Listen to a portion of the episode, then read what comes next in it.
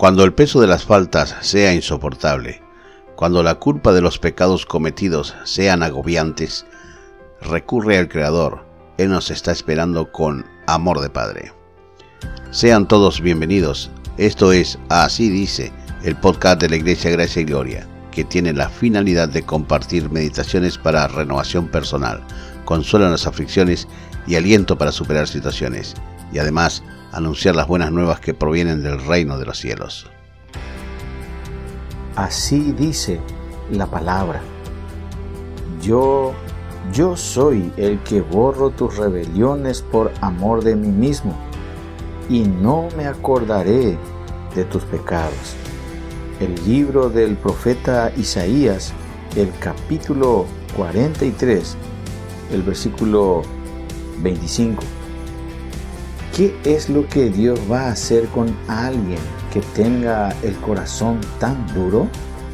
Él le va a perdonar en la menor oportunidad que haya si confiesa sus pecados, si reconoce sus faltas. Su palabra también dice, todo aquel que invocare el nombre del Señor será salvo. Aquel que le invoque aquel que le busque, aquel que reconozca sus errores, Él le va a perdonar, Él va a borrar sus rebeliones, Él va a olvidar todos los pecados cometidos o a pesar de toda la indiferencia tenida con su Creador, Él le va a perdonar. Dios ama de tal manera a su creación que envió a su Hijo para pagar toda falta, toda deuda y perdonar toda transgresión que haya cometido. Él es el que borra toda rebelión en su contra. Él ama a su creación y espera con amor que se vuelvan a Él. Así como el Padre del Hijo pródigo esperó, así también Dios espera por su creación. Aunque aquel hijo sintió como una carga a su padre, aún así él esperó para que su hijo regrese y esperó con amor y su hijo regresó.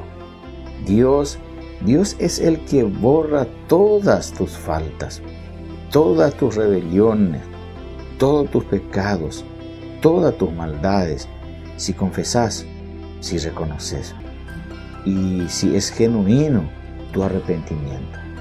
Dios, además de borrar, nunca más se va a acordar de tus pecados.